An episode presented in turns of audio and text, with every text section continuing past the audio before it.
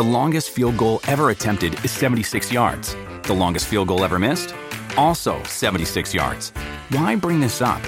Because knowing your limits matters, both when you're kicking a field goal and when you gamble. Betting more than you're comfortable with is like trying a 70 yard field goal. It probably won't go well. So set a limit when you gamble and stick to it. Want more helpful tips like this? Go to keepitfunohio.com for games, quizzes, and lots of ways to keep your gambling from getting out of hand. Oye, ¿te das cuenta que llevamos cuatro lunes seguidos subiendo capítulo como nos corresponde? Ya, es cierto. Es que, ¿qué va a ser lo siguiente? ¿Tender la ropa según termine la lavadora? ¿Estar saliendo de casa cuando digamos que estamos saliendo de casa? ¿Organizar un viaje con nuestras amigas y que efectivamente ocurra ese viaje? Bueno, ya, he captado el nivel de milagro extraordinario al que te refieres.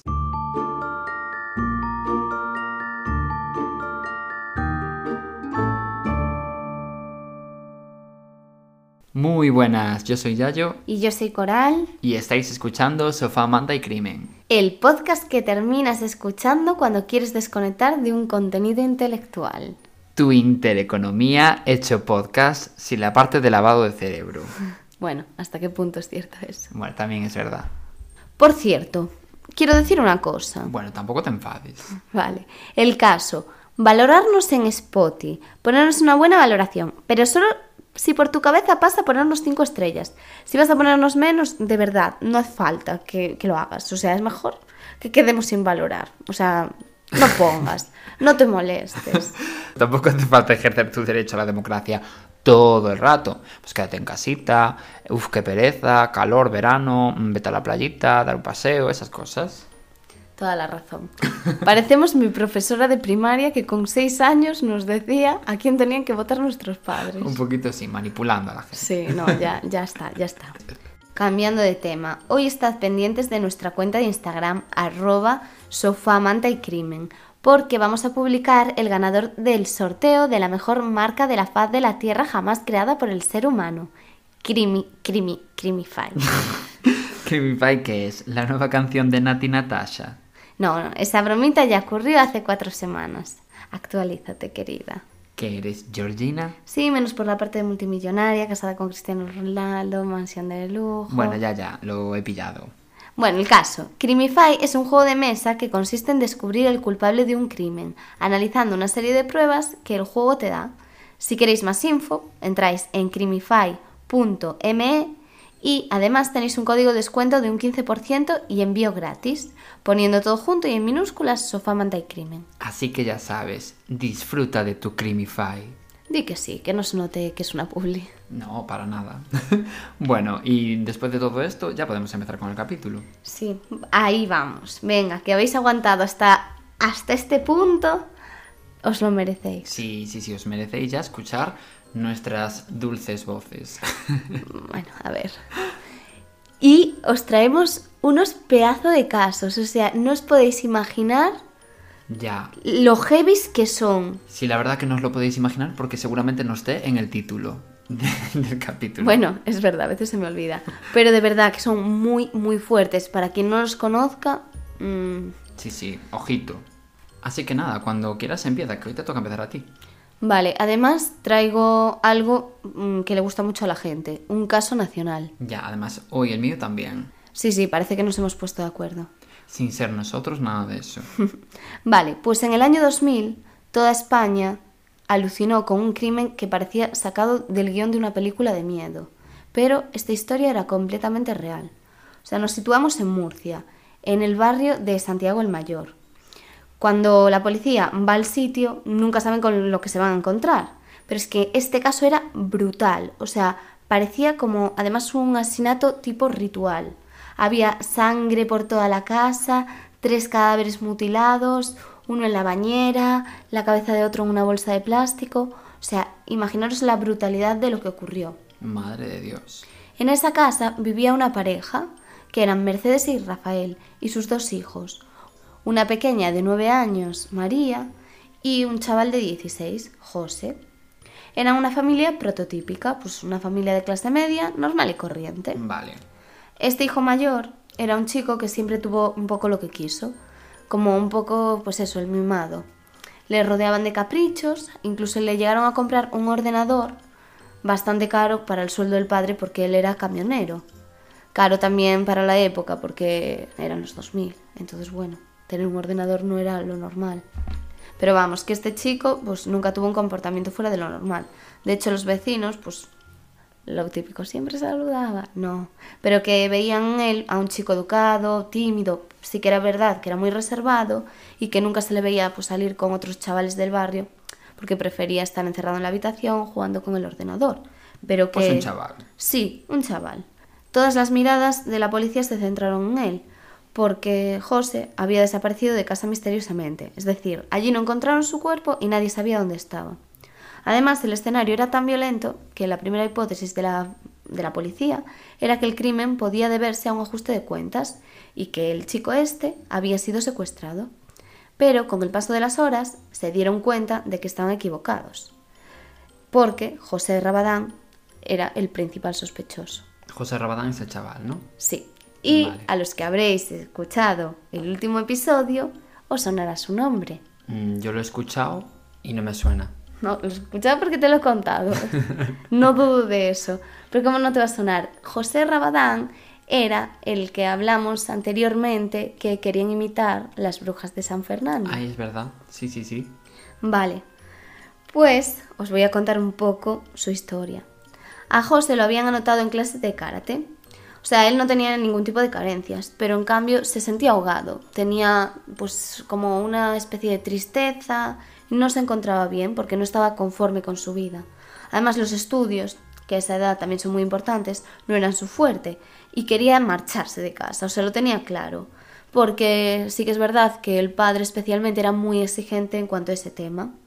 Además era muy mal alumno y llegó hasta cuarto de la ESO, pero ahí no quería, no quería estudiar más y repitió dos veces. Y además estaba obsesionado con los videojuegos, sobre todo con uno, el Final Fantasy VIII. Juegazo. Sí. Y entonces quería pues un poco ser, además se parecía físicamente al protagonista, quería un poco emularlo. Y por eso dijo en casa que quería que le regalasen una katana, o sea, un arma que aparece en el propio juego. Y como pues solían hacer sus padres, accedieron. Pero no podían imaginar que aquella era la peor decisión de sus vidas. Vale, ya sé quién es, claro. Con- José Rabadán, el asesino de la katana. Claro, es que con lo de la katana yo ya automáticamente me centré. Exacto. O sea, esta fue el arma que utilizó el chico pues para matar a toda su familia. De hecho, tenía otro tipo de armas como las estrellitas que salen en las películas típicas. De ninja. Sí. Sí, ya sé. Y bueno, tenía un montón de armas más, machetes y armas sobre todo de, de ese estilo. Ya. Madre mía. Bueno, al final acabó, terminó abandonando el colegio y ese fue un punto mm, de inflexión entre él y su padre, porque su padre se enfadó un montón y le obligó a matricularse en un curso de soldadura. Entonces José Rabadán, en 1999, un año antes de los hechos, se intentó fugar de casa, pero su padre frustró esta huida porque lo pilló. Pero bueno, eh, esto en vez de ir a mejor y, ayudar a juntar a la familia y a solucionar los problemas, hizo que se aislase más y más y que el chico albergase un montón de rabia hacia, hacia su padre. A ver, te parece? es que, madre mía. madre mía. Sí, que el hecho de que su padre no le dejase marchar lo hundió aún más en la soledad que sentía y fue como el motor que... que Ya. No, ya, hizo ya, ya. que- Eh, La gota que colmó el vaso. Exacto. Entonces él pensaba que si se iba, le iban a buscar siempre, pero que si los mataba, acababa su sufrimiento. Ah, no, claro, sí. Si- te los cargabas, evidentemente no te iban a buscar más. Pero, Hombre. hombre, pero qué mentalidad es esa, madre mía, para un adolescente. Ya. A su juicio era la única puerta de salida para la vida que quería vivir. Además esto lo sabemos porque él mismo declaró que había asesinado a toda su familia porque quería estar solo en el mundo, o sea, palabras de él.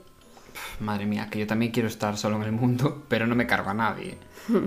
Bueno, pues entonces, situándonos el día de los hechos, en la noche esa del 31 de marzo del 2000, él se fue a la cama, José Rabadán, con un objetivo. Iba a ejecutar un sangriento plan en unas horas. O sea, llevaba como unos 10 días pensándolo. Quería aprovechar pues las primeras horas del día para no tener que, que encender la luz y que se despertase su padre. Él se quedó despierto toda la noche para planificar su plan. Ojiplático. Sí, su padre estaba roncando y en un momento le pareció que había dejado de hacerlo. Y eso pues le asustó un poco, pero luego volvió a sentir el ronquido y pues ya, ya decidió que era el momento de acabar. Eran las seis y media de la mañana cuando empuñó la katana que estaba guardando en su habitación. O sea, la hoja del arma tenía 71 centímetros de longitud y estaba pues decidido. Entró en la habitación de sus padres e inició la carnicería. Madre mía. O sea, su padre trató de defenderse. De hecho, el arma le arrancó tres dedos cuando trataba de protegerse la cara. Pero no sirvió de nada. Su hijo pues le seccionó la cabeza, que metió después en una bolsa de plástico. Ah, se la, se la rebanó por Sí, completo. Sí, Dios. sí. Y cuando el cuerpo lo analizaron, demostró, se demostró que tenías 17 golpes. Con, Con la, la- con la katana. Sí. Bueno, aquí hay una versión que es un poco diferente. O sea, en algunos sitios pone que la madre estaba durmiendo en la misma habitación del padre y en otras pone que estaba durmiendo con la hermana. Vale, no Pero bueno. lo que ocurrió, claro. No exactamente. En el caso este, su madre se despertó y eh, estaba sentada en la cama. Entonces no consiguió reaccionar. O sea, no tenía heridas defensivas, eso sí que se sabe. No tenía ningún tipo de heridas defensivas y pues a lo mejor porque se quedó en estado de shock con todo lo que había pasado. Ya, normal. Bueno, pues el caso que todavía quedaba allí alguien que era de su familia. Ya sabemos quién era, su hermana menor, María, que era una niña con síndrome de Down. Ella había visto pues a José matar a su madre y intentó defenderse. Le pidió a su hermano llorando y gritando que no le hiciese nada, pero José Rabadán no tuvo piedad y con ella utilizó un machete. Madre mía, tu hermana, ¿eh? Sí, y los especialistas contaron que tenían entre 90 y 100 heridas en total con toda su familia. Madre mía. Qué animalada. Es que es una locura. A ver, él lo que dijo cuando mató a su hermana era que lo hacía por, por compasión, que no quería que su hermana se quedase sola. Entonces, para Y no... traumatizada. Claro, para no dejarla sola, pues que decidió Ah, acabar con ella. Qué buena gente, José Ramadán. Porque decía, bueno, es que le esperaba un mal futuro. no, ella. claro. En fin. Bueno, luego pensó en evitar el olor por la descomposición de los cadáveres y, y para que no alertase a los vecinos, pues decidió llenar la bañera con agua. Allí metió el cuerpo de su hermana y le tapó la cabeza con una bolsa de plástico e intentó hacer lo mismo con su padre, pero como pesaba demasiado, pues lo dejó al lado de la bañera. Y el cadáver de la madre, pues lo dejó en la cama. Y ahí quedó la cosa. Además, él sí que cuentan que llamó a la policía después de cometer los crímenes. Pero la policía pues tampoco se lo creyó mucho, pero obviamente fueron a la casa. Ah, fueron. Claro, él dijo que había sido él el que los había matado. Vale. Y la policía fue por lo que acudió a la casa. Es que ah, no- vale, pero fueron en plan. eh, vamos a ver esta broma telefónica que nos acaban de hacer. Y de repente llegaron y ¡paf! Sorpresa. Sí, sí, y tampoco se creían que hubiese sido el hijo. Es que es un escenario muy dantesco y que la policía tampoco está acostumbrada a ese tipo de No, crímenes. claro, normal.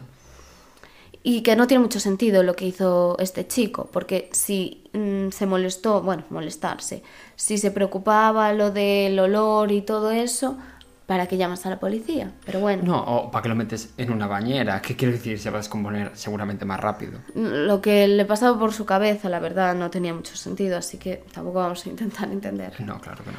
Bueno, después de asesinar a la familia, la escena era horrible y su ropa estaba completamente ensangrentada, claro. Así que decidió cambiarse, pero se dejó la camiseta y la ropa interior, porque salió corriendo. O sea, él lo que quería era empezar una nueva vida y disfrutar de la libertad. Entonces cogió 100 euros y se fue. No sin antes, pues llamar a la policía, como te decía, y a un amigo que también se lo contó. Pero es que claro, nadie le creyó, es lo que te decía. Entonces, bueno, lo único que pensaba era en, eso, en quedarse solo en el mundo. Que yo se lo compro, pero claro, no cargándote a nadie. Es que yo eso flipo. No, es muy fuerte. Plan, vete a una isla tú solito, yo qué sé, date una vuelta por Castro O de Lea. márchate, seguro que si vuelves a planear bien tu ida, te podrás ir sin matar a nadie, de verdad. Claro. Qué Claro, es que mm, esto es como en las películas, que tienen una muy buena idea y eh, le sale mal a la primera y no lo vuelven a intentar. Tío, vuelven a intentar. No te diste escapado a la primera, no pasa nada. La segunda no te va a pillar tu padre. Pírate, pero no mates a nadie. Pírate, tu familia va a estar mejor. Hombre. Siéndote. Bueno, en fin. El objetivo para él era irse a Barcelona. ¿Por qué? Porque allí había conocido a una chica por internet y vivía allí la chica. Ay, vale. Era una chica pues con la que hablaba hasta las tantas a través de internet. Del chat Terra. Pues no lo sé, la verdad, por dónde, pero posiblemente. Bueno, pues ese día se dirigió al centro de Murcia y desde allí llamó a su novia y luego hizo dedo para llegar a Alicante. Y lo llevó una mujer. Casualmente esta mujer era policía. With Kizik hands free shoes, motion sounds something like this. Kizik helps you experience the magic of motion. With over 200 patents and easy on, easy off technology, you'll never have to touch your shoes again. There are hundreds of styles and colors, plus a squish like nothing you've ever felt. For a limited time, get a free pair of socks with your first order at kizik.com/socks. local. Oh, también es mala suerte. Sí, bueno. sí, pero o bueno. buena. Mm, sí, pero no, no, no se enteró de nada, la verdad, ella. Y luego, en Alicante, pasó un día en una chabola de un chico que acaba de conocer. A mí esta historia me resultó súper curiosa, porque cuando estaba en la estación conoció a un chico y fue muy raro, porque se hicieron amigos, muy amigos, casi al momento. El chico, la verdad, tenía una vida muy desestructurada, el padre estaba en la cárcel y la madre estaba en un centro psiquiátrico, o sea, era un chaval pues que, que tenía una vida muy complicada. Y pues cuando lo conoció, pues ya ves, Empatizaron. como que, como que se juntaron en ese momento y estuvieron unos días juntos. Bueno, días, poco tiempo, porque enseguida lo, lo pillaron. No, claro. O sea, estos chicos estuvieron juntos y al tercer día decidieron ir a Barcelona en tren. Pero, ¿qué pasó? Que en la estación un guarda se les acercó. Él tuvo una intuición, porque yo, yo si no, no lo entiendo. Algo le hizo clic. Dijo, Fue este extraño. chaval Sí. mm, me suena, me quiere Sí, sonar. porque les pidió la documentación y dirás tú, es raro. Pues les pidió la documentación a los dos y les preguntó a dónde iban. Uno le dijo que era de Murcia, que iba a Barcelona con su amigo a ver a la abuela, o sea, José Rabadán. Entonces, bueno, las sospechas ya estaban hacia los dos chicos. Y directamente el guarda llamó a la policía. Al ver la policía que ninguno llevaba la documentación, pues los llevaron a la comisaría. Y allí comprobaron quién era realmente uno de los chicos, que era José Rabadán. Solo habían pasado 72 horas. Dios, poquísimo. Sí, es que es que no sé, o sea, ya ves tú, planeas huir después de hacer todo eso y encima Te cazan de esa forma más tonta. es que no, no sé. Bueno, según el testimonio de los policías, él se comportó con naturalidad, muy sereno y hasta con frialdad.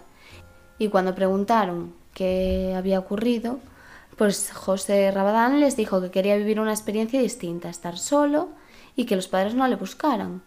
Y fue cuando le preguntaron lo de su hermana y le dijo eso, que la había matado para que no sufriera, lo que decía antes. Jolín, madre mía. Además el chico pues se le veía como, no sé, una persona estable. Hmm. Estaba así rubio, con el pelo más bien largo, una cara niñada y todo eso pues marcó por completo todas las portadas de los periódicos. Ah, no, claro, de eso sí que me... O sea, no me acuerdo porque era muy pequeño, pero recuerdo como la historia de...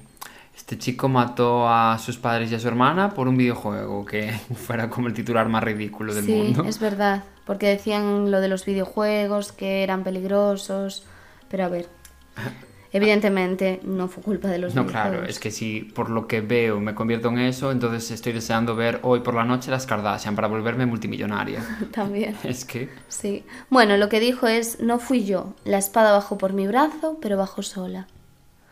Como diciendo que había sido un impulso que no había podido contenerse. Ah, carambas. Y fue condenado por un juez a pasar seis años en un centro de menores y otros dos en régimen de libertad vigilada. Justo había sido aprobada la ley del menor de la que hablamos de... en el anterior episodio. Hmm, La que era un poco más... eh, Laxa. Eso. Sí. Y a los 24 años este chico quedó en libertad. ¿24? Ah, o sea, él tenía 24 Sí, años. cuando tenía 24 años. Claro. Sí que es verdad que la sentencia fue muy criticada, pero uno de los principios que busca esta ley es que defiende al menor por encima de todo y busca la rehabilitación del mismo y la reinserción en la sociedad. Entonces, bueno, se puede entender. Pero bueno, después de pasar por dos centros de menores, se fue a Cantabria y allí estuvo en la sede evangelista de la Asociación Nueva Vida, que le acogió para vivir pues los dos años de libertad que le quedaban. Ya, es que, es que claro, justo te iba a preguntar, ¿qué fue de él? Sí, pues eso, a ello voy. O sea, en su paso por Nueva Vida creó vínculos que le permitieron reconstruir mm, su nueva vida en Cantabria. Primero lo acogió Jesús Jiménez, un expresidiario que era pastor en ese momento, y eh, montaron una empresa dedicada a la edificación. Allí, pues José hacía trabajos de albañilería, que no me salía la palabra. Y Jesús se convirtió para él en una especie de padre adoptivo. Y los Vale. hijos de él, pues lo mismo. En 2004, en esa época, pues se- se casó con una novia suya que se llamaba Verónica, pero la relación no duró mucho porque se separaron unos años después. Más adelante fue la hija de un pastor evangélico del centro donde se estaba recuperando quien consiguió más o menos que encarrilase su vida. Se enamoraron, se casaron y tuvieron una hija y ahora mismo la niña debe tener unos siete años. Él dejó las charlas evangelistas y ahora es broker de seguros y agente de bolsa. Además, hoy en día tiene unos 40 años y tiene una familia que nada tiene que ver con, con el pasado que tenía este chico. No, claro, entiendo yo. Sí. Y nada, pues la verdad es que está cambiadísimo, tiene tatuajes por todo el cuerpo, incluso en el pecho tiene tres cruces por su familia. Ah, claro, uno por cada uno de tal. Sí, sí. Y hasta 2017 nadie había sabido nada más de él, o sea, era anónimo. Pero ¿qué pasa? Que cambió con la emisión de dos capítulos de un documental del canal D-Max. Bueno, antes era Discovery Max, pero Ya, sí, sí, ya sé. Y se llama Yo fui un asesino, que a mí este documental, por eso hago el caso, me marcó pero de una manera impresionante, porque escucharlo, no sé, fue, fue increíble, porque escuchar al propio asesino contando su historia Ah, ah, ahora, en la actualidad. Sí, sí, ah, sí. vale, vale. y viendo su vida actual, Claro. cómo es tan distinta y cómo piensa, no sé, o sea, a mí a mí me alucinó. Lo que sí que es cierto que si alguien lo busca, creo que no se puede ver, por lo menos sin pagar. Creo, ¿eh? O Porque de yo lo vi forma hace mucho. legal. Mm, Pero creo que no, ¿eh? que no hay forma. Porque yo lo vi de aquellas que sí, se, sí que se podía ver, creo que en la tele o no sé cómo fue el rollo. Y el documental se plantea la pregunta de si es posible la rehabilitación de un asesino. Él lo que explicó era que no tenía pues una razón clara de por qué mató a su familia y que si hubiera sabido las consecuencias no lo habría hecho. Entonces, bueno, él dice que se rebeló contra Dios por la enfermedad de su hermana y que se llegó a acercar al satanismo, que también tenía libros diferentes de magia negra y bueno, un poco el estilo de las brujas de San Fernando. Y revela que a partir de ese momento empezó, bueno, a escuchar a Marilyn Manson, a vestir de negro y que tenía como, como una cierta pasión por Satán, o sea, que se había metido en un mundo muy oscuro. De hecho, utilizaba en chats un, sinónimo que era Odeim, Odeim 13, que era miedo al revés. Ajá. Entonces, bueno, que era lo que quería causar ese miedo. No, sí, vete tú a saber lo que se le pasó por la cabeza. Para que hoy en día sea tan consciente de ello, ¿sabes? En plan, vete tú a saber. Es que, pff, yo qué sé, la- la- a veces la gente funciona de una forma tan extraña en esos casos que yo ya pff, no entiendo No nada. lo sé, pero bueno, que ya digo, o sea, fue algo muy, muy brutal. Incluso él dice que hubo un momento en el que la realidad le visitó claramente, en el que fue consciente de lo que había pasado y que notó como la ausencia de su familia y que esa ausencia nunca se marchaba. No, claro, a ver, normal, es que nunca vas a volver a recuperar. y que escuchaba ruidos que se parecían a sollozos y llantos y gritos de agonía, o sea que, que tenía muchísimos remordimientos según él contaba. Y que sí que es cierto que si ves el documental, claro, habrá gente que se lo crea o no, pero aparentemente se le ve muy arrepentido. Dios, es que yo casi, es lo, lo que hablamos un día, casi lo veo peor. En plan, tú imagínate Sí, tener, o sea, en plan, ser consciente de lo que has hecho y arrepentirte de ello. En plan, quiero decir, si no te arrepientes y te da igual, vives súper feliz en tu burbuja de maldad. Pero ser consciente de que te has cargado a tus padres y a tu hermana tiene que ser terrible. ¿eh? Sí. Que lo de, lo de siempre, en plan, bueno, pues eh, vale, evidentemente los has matado. Pero qué difícil, ¿eh? tiene que ser darte cuenta de ello. Sí.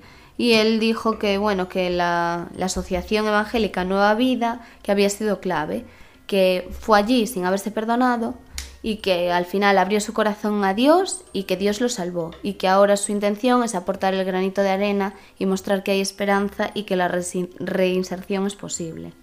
También habló su novia en el documental y dice que es un padre con valores, muy volcado en su hija y que quiere que el día de mañana sea una buena chica.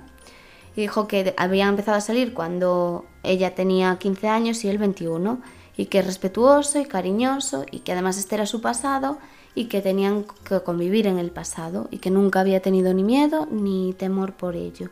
De hecho, José Rabadán se sigue llevando con una hermanastra suya, Ostras. que también es súper curioso que esa persona también le perdonase. Ya, ya, ya. No sé, a mí me parece un documental digno de ver, pero de verdad. O sea, sin que nadie me pague por esto, pero es impresionante. Y bueno, algunos profesionales lo que dicen es que tenía como un temor a su padre y que eso fue como el punto de inflexión. Y que bueno, que, que el tema que no le dejaba dormir por las noches, eso dijo el chico, lo de los estudios, que a ver, no tienes ninguna excusa, pero bueno. Sí, que- que vete tú a saber. El cerebro humano funciona muy raro. Vete tú a saber qué ideas se le cruzaron. Sí, y que además nadie reparó en que este chico estaba coleccionando armas blancas peligrosas, o sea, machetes, katanas, cuchillos, hachas, picayelos, o sea, eso no es normal que lo tenga un chico en casa. Ya. Y en el propio programa le preguntan, ¿eres un narcisista, un sádico, estás curado de la enfermedad que padecías? ¿Qué te llevó a cometer un hecho tan atroz? Y él pues reconoce ser consciente de que hay mucha gente que le va a seguir considerando un monstruo. Y dice, lo hago por esa gente que sí va a ver que ha habido un cambio en mí. Mi intención es aportar un granito de arena hacia la restauración. Parte de la reinserción trata de eso, mostrar que hay esperanza. Y bueno, pues nos quedamos con que solo el tiempo puede determinar quién tiene razón. Ya. Si el, el que cree en él o el que No. duda o sea, de que se haya reinsertado, mm, vale. como Bueno, mucha gente. Pues muy bien. Y nada, pues otra vez hablando de la reinserción. Ya, todo. Siempre, a ver, pero es que- Pero uf, yo lo recomiendo, de verdad, o sea, Pues nada, habrá que, habrá que verlo entonces. sí, si pagas. ya. Bueno, pues me toca a mí. Sí, venga, vamos con tu caso, que no vamos muy sobrados de tiempo. Na- Bueno, mi caso es el exorcismo de Almansa, que además es un caso recomendado, concretamente por un chico que se llama David Semuret. y bueno, el caso. Almansa era un pequeño municipio de Albacete, de apenas 22.000 habitantes. Era, ya no existe. Ya no, de- lo destruyó una bomba de destrucción. Ese pueblo ya desapareció. Vale. Venga. Bueno, viajamos al año 1990. En este pueblo nació Rosa González Fito. Esta señora es la protagonista de, bueno, de, este, de este crimen, de esta historia, ¿no? Y trabajaba como sanadora barra curandera barra Piper la de embrujadas. Vale. Es decir, esta señora se ganaba la vida vendiendo elixires y cosas así, elaborados con hierbas y un poco de fantasía. Azúcar, especias y muchas cosas bonitas. Exactamente, mogollón de cosas bonitas. Porque no estamos hablando del año 420 antes de Rihanna, aunque lo pueda parecer. No, no, estamos hablando del año 1990, ¿eh? que en realidad fue ayer. Pero aunque parezca increíble, aún había en España mucha gente creyente en este tipo de cositas. Ya, sí. De hecho, Almansa tenía entonces más de 350 curanderos y curanderas. ¿En serio? Sí, sí. Que vivían de prácticas como la imposición de manos y la sanación. Y recibían no solo a personas de esa localidad, evidentemente, porque no había tanta gente, supongo, en Almansa como para tener tanto negocio. Eh, también, sino también de los pueblos cercanos. Es más, Rosa ganaba tanto dinero con estas movidas y le iba tan bien el negocio que hizo que su marido, Jesús Fernández Pina, abandonase su trabajo y se dedicase a vigilar la sala de espera que tenían habilitada en la parte baja de su casa. Además, le llevaba la agenda y cobraba a la gente que llegaba a la consulta, como si fuera aquello el dentista. Pero Rosa no era una excepción en este pueblo. Realmente a casi todos los curanderos de Almansa les iba mmm, fetén. Anda. Pues me sorprende, o sea, sí que es cierto que entiendo que estaba de moda eso, o sea, de moda. Sí, un que poco era como era el zodíaco. Sí, verdad, verdad, sí. Eso me cabrea. Lo siento por la gente que le encanta el zodíaco. que es todo el mundo, parece ser. Sí, bueno, el caso, que, que sí que es cierto que estaba como un poco pues a la orden del día, pero tantos curanderos me parece una No, no, yo flipo. Era el centro internacional, parece, de, de curanderismo. Sí. Bueno, en fin, a nivel personal, Rosa tenía una hija de 11 años, a la cual llamaban Rosita. Porque, Vale. bueno, eh, se levantaron ese día eh, originales. Dijeron, Sí. yo me llamo Rosa, ¿cómo se llama mi hija? Pues Rosita. Pensando, comiéndose la cabeza con el nombre. Sí, sí, la verdad que sí, ¿eh? Pero bueno, al margen del dinero que ganaba, esta señora creía realmente que había sido tocada por el dedo de Dios, barra Rihanna, y que tenía poderes. ¿De qué Dios? Pues mira, yo tanto ya no te sé decir. Cada uno que lo asocia a su Dios de preferencia. Al cristiano, al judaísmo, Ariana Grande. a Ariana quien- Grande. A quien quiera. Sí, te lo compro. Rosa, sorpresa, engatusaba a sus clientes con verborrea y dudosas promesas, pero creía realmente que tenía poderes y cada vez se sentía capaz de logros mayores. Conocía las propiedades de muchas plantas que ayudaban a paliar dolores del cuerpo humano, algo que pudo hacer que se fuese creyendo cada vez más sus propias mentiras. Hombre, a ver, también te digo, si eres curandero y no conoces las plantas, vas mal. Hombre, no, ya. Pero claro, yo también entiendo que si tú le das una hierba que cura el dolor o que es antiinflamatoria y de repente ves que le desinflama algo o que le cura el dolor de algo a un paisano, dices, eh, soy Paige. ¿Sabes? Que yo lo entiendo. Yo, yo me sentiría igual. Yo me Sí, sentiría una bueno, superestrella. ¿Cómo se llama cuando los medicamentos... Placebo. Es... Pues sí, un poco placebo o efecto placebo sí que debía de ser. Bueno, sin embargo, los nuevos tiempos trajeron consigo algunos cambios en el mundo del santerismo. Por la aparición de Aramis Fuster, te preguntarás. Pues no, ahora te explico. Vale. En España empezó a correr un rumor que afirmaba que los mejores curanderos eran los que trabajaban en parejas de hermanos. Por, Anda. por lo que Rosa decidió entonces engatusar dentro del negocio a su hermana menor, Ana. Pues tuvo suerte que tenía una hermana, también te digo. Sí, a ver, y si no, pues se la puede inventar. Eso iba a decir, si no se la inventaba. Rosa le encantaba el invento. Exactamente, era su actividad extraescolar favorita. Sí. Bueno, el caso es que engatusó a Ana para que formase con ella un curioso tándem de la mentira. La acompañaba en sesiones de sanación, ¿no? Y, aunque no hacía nada, le daba mucho prestigio. A la par que Ana se juntaba con su hermana para hacer estas sesiones, Rosa decidió unir al equipo a una nueva integrante, a Ah. María Ángeles Rodríguez Espinilla. Pues sí que eran las supernenas total. eh, literal. Y además acordaros de este nombre, de María Ángeles, porque es importantísima en la historia a partir de ahora. Vale. Esta mujer era una seguidora de la curandera que sentía tanta fascinación por ella como para olvidarse de su marido y sus dos hijos pequeños. De hecho, Rosa logró influir tanto en ella como para convertirla en otra persona. Su marido se quejaba que aquella especie de, de sacerdotisa la había engatusado, y así era, ya que llegó a convencerla de que su esposo estaba poseído por el mal, así que apenas hablaban. Madre mía, en serio. Increíble. Pero el plan no se detuvo en este punto. Parece ser que Rosa mantenía una relación homosexual secreta con Mari Ángeles. Ah, vale, la vale. fan esta que habían conocido, ¿no? Estaba enamorada. Sí, sí. Y no se sabe muy bien si por frustración o por qué, eh, se propuso también lograr que Ana y la hermana de María Ángeles, que se llamaba Mercedes, hiciesen lo mismo. Es decir, que ya sé que esto es un poco complicado, ¿eh? Por un lado, Rosa y Ana eran hermanas, ¿no? Y por otro lado, María Ángeles y Mercedes también eran hermanas. Y lo que Rosa quería es que, así como ella y María Ángeles tenían una relación amorosa, pues su hermana Ana y la hermana de María Ángeles, Ah, vale. Mercedes, tuviesen otra relación amorosa. Vale, vale, y así ser, pues ya parejitas de hermanas. Eso es una cosa un poco rara. Sí. Porque que tú estés con ella no significa que a las otras dos se gusten. Ya, pues es lo que pretendía, ¿no? Pues nada. Y encima, claro, recordemos que María Ángel estaba casada, tenía su marido con el que nos hablaba y todo el rollo, pero bueno, y bueno, y que por otro lado Rosa también estaba casada, pero bueno, en fin. Además, ¿en qué año era todo esto? 1990. Claro, es que de aquellas tampoco estaría bien visto y a lo mejor ella lo que quería era pues no ser la única y que no hablasen solo de ella o no sé. No se sabe, no se sabe. El caso, o sea, como que se presupone que era un poco como, como ella estaba un poco frustrada por no poder llevar, eh, digamos, su relación con María Ángeles abiertamente, pues como que quería un poco de cómplices. Eso, vale. Una mariliendre estaba buscando. Vale, vale, sí, lo entendí. Bueno, pues para ello Rosa organizó una cena de parejitas. Anda. Las cuatro, el 15 de septiembre de 1990. Aprovechando que Mercedes, que recordemos era la hermana de María Ángeles, había viajado a Almansa. Vale, y dijo, bueno, ya que se reúnen, pero es que... No, no, sé. no, no le buscamos sentido porque no lo tiene. No, no lo tiene, porque si no se conocen de nada, porque se iban a gustar. Y no, y no son lesbianas.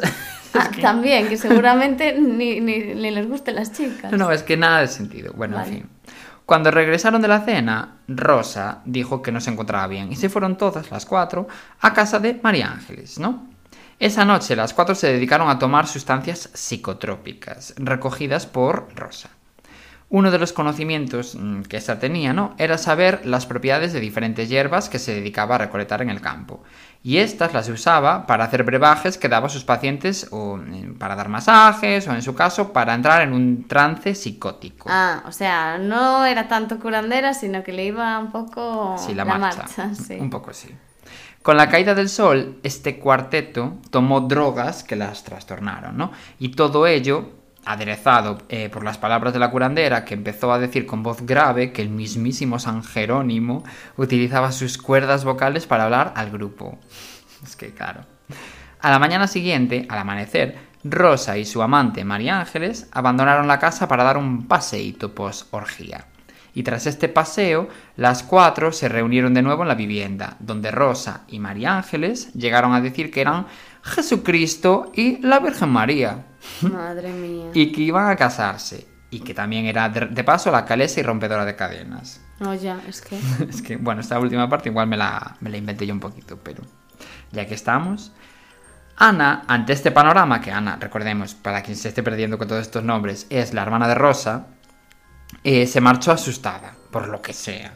No, ya, normal. Y eso que estaba viendo diariamente las cosas que hacía su hermana. Exactamente. Imagínate cómo tenía que ser el nivel para que la pobre Ana marchase. Hombre, pero la fiesta siguió en el interior de la vivienda. Destrozaron todos los muebles de la casa, rompieron los espejos, caminaron descalzas sobre los cristales rotos, se revolcaron por los suelos, orinaron en la cama, Madre mía. Vomitaron, se echaron por encima todos los frascos de colonia y jabón que encontraron en el cuarto de baño, en fin. Y mil cosas más así. Sí que les iba la marcha, sí. Sí, sí. Todo muy racional, por lo que puedes ver. Y Ana asustada y dijo, mira, antes de que se líe me Sí, voy sí, para mi casa. Yo mm, me piro de aquí. El 18 de septiembre, tres días después de haber iniciado aquella locura y ya en un estado deplorable, sucedió algo que lo cambió todo. María Ángeles tuvo la menstruación y empezó a sangrar. Rosa, que Uy, sí, eso lo cambia toda la Sí. historia de tu vida. toda. Bueno, Rosa, que apenas había dormido, consideró entonces que había sido dominada por un demonio que trataba de poseerla, la mítica de la regla. Y para tratar de extraer al diablo, comenzó a darle patadas y puñetazos en el vientre. Y te ¿A pregunto, quién? ¿a María Ángeles? ¿Por qué? Porque tuvo la regla. O sea, bajo su criterio, es, es que claro, para ella no había duda. Si tenía la regla, es que tenía un demonio y solo lo podía sacar dándole puñetazos en el vientre. Madre mía. Y te preguntarás, ¿cuál fue la respuesta de María Ángeles? Pues vas a flipar. Para detener aquella paliza que estaba recibiendo, un poco de gratis, todo hay que decirlo, decidió culpar a Rosita, que recordemos que es la hija de Rosa, de la curandera, vaya. Así pues, comenzó a gritar, ¡La niña está embarazada del diablo! En ese instante, la madre cambió de objetivo y, or- Joder. y ordenó a sus dos acompañantes que sujetaran a la pequeña y decidió extraerle a Satán del interior a la niña. Pero la niña andaba por allí, por la casa, la pobre. Claro, estaba en, otro- bueno, en otra habitación. Madre mía, pobre niña. ¿Pero qué tendrá que ver ella en todo ese lío? Sí, sí, pues espérate. Su método fue, bueno, indescriptible. Le introdujo dos dedos por la vagina y empezó a arrancarle las entrañas desde dentro. Según comentaron en el juicio, porque obviamente hubo un juicio por todo esto, la niña solo decía, mamá, acaba pronto. O sea, Pobre. terrorífico. La madre comenzó a gritar, Gloria a Dios y Sal, cabrón. La niña se desmayó a los pocos minutos por el dolor, y menos mal que se desmayó porque pobre niña. Y Rosa a tal punto se sintió agotada de sacar las vísceras de Rosita, por lo que le pidió a su amante que continuara haciéndolo. Y dirás, No. esta pasó de hacerlo. Pues a esta le pareció súper buena idea.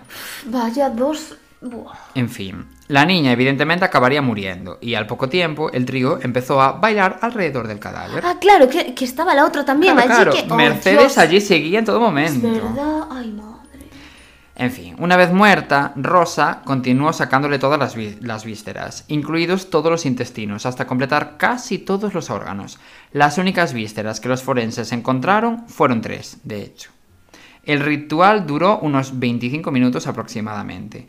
Aquella macabra orgía duró hasta las 9 de la mañana del día siguiente, cuando el marido de Rosa, que claro, recordemos que a todo esto esta señora estaba casada, logró acceder a la habitación junto con Ana, que claro, recordemos que se había pirado, y que había ido a avisarlo. La única persona decente, menos mal. Bueno, y en ese momento las tres se abalanzaron sobre Ana. Entendían, según dijeron, que si le sacaban los ojos y tocaban con ellos a la niña, ésta resucitaría.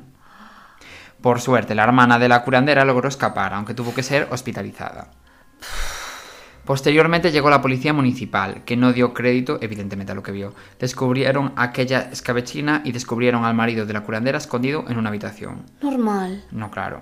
Tras ser detenidas, interrogadas y juzgadas, la audiencia de Albacete dictó sentencia. En primer lugar, se estableció que no podía ser probado que Mercedes hubiese participado directamente en la muerte de la pequeña Rosita, porque vale, estaba por allí, pero claro, a nivel de pruebas, digamos, ella, ella no había tocado en ningún momento a Rosita, entonces claro, no podían decir, oye, tú tal. Bueno, ya, pero no se le puede acusar como por omisión de socorro. No lo sé, así. porque yo qué sé, ella supongo que alegaría, es que no lo sé, pero supongo que alegaría que le daban miedo las otras, yo qué sé. Ya, ya, ya. Quedó en libertad. Por su parte, Rosa y María Ángeles fueron declaradas no responsables legalmente de los hechos por sufrir un trastorno mental, porque claro, probablemente hubiera un trastorno de base, por lo que leí en varios comentarios de psicólogos sobre esto, porque claro, yo ni puta idea. Eh, eh, ya digo, había un trastorno de base disociativo, de trance o de posesión, y que en este tipo de trastorno lo que sucede es que se produce una pérdida temporal del sentido de la identidad personal, y no tiene una plena conciencia del entorno ni de ella misma. Y es lo que podría explicar semejante barbaridad. Me da igual. Es una locura. No, no, es una locura. Y bueno, este es el caso que te- tan tr- tranquilito que he decidido traer hoy. No, no me esperaba este final, porque mataros entre vosotras. No, no, es muy fuerte. Pero deja tu hija. Es que además, eh, además, en plan, ala, tiene la regla, eso es que le poseyó el demonio. No, no, no, yo no lo tengo, lo tiene esa niña, en plan. Pues como lo primero que vio, yo flipo. Y que la otra dijera, porque también que te cuele, ¿sabes? Quiero decir, en plan, estás convencida de que por tener la regla, es- esta chica tiene el demonio y porque ella te diga, no, no, yo no lo tengo, lo tiene aquella. Dices, ah, vale, pues y vas a por la niña. En plan, flipo un poco también. No sé, no sé, yo no ¿Qué entiendo es nada. tu hija? Que la destrozaste viva. Es muy heavy, muy heavy. Dios mío, eh, yo creo que es el peor caso hasta ahora. Mm, puede ser, Incluso peor que el de Junko Furuta. Mm, puede ser. Madre mía, bueno, pues no sé, no sé, estoy alucinando. No lo conocía. Es que yo cuando lo estaba leyendo, claro, no daba crédito porque hasta que empezó todo ese momento de orgía parecía todo como, bueno, dentro de una normal... A ver, normalidad no, pero quiero decir, como que no A parecía en ningún momento... Claro, nunca parecía que, dese- que iba a desembocar en una barbaridad tan grande. Ya. Y de repente, de la nada... uf, Sobre todo no pagándolo con la niña. claro. Y encima, bueno. Yo me imaginaba que iba a ser entre ellas, Sí, sí. pero no. Dios. Bueno, este es el capítulo que he decidido traer hoy. Bueno, pues nada. Esperamos que os haya entretenido y que no os haya gustado, no, la verdad que no. porque es terrible. Y nada, que nos vemos La semana que viene. semana. Sí, sí, que además ahora estamos eh, cumpliendo a rajatabla. Exactamente. Así que nada. Chao. Adiós. Chao. Sabes que nos van a querer pegar, ¿verdad? Uf, nos hemos metido en un buen lío.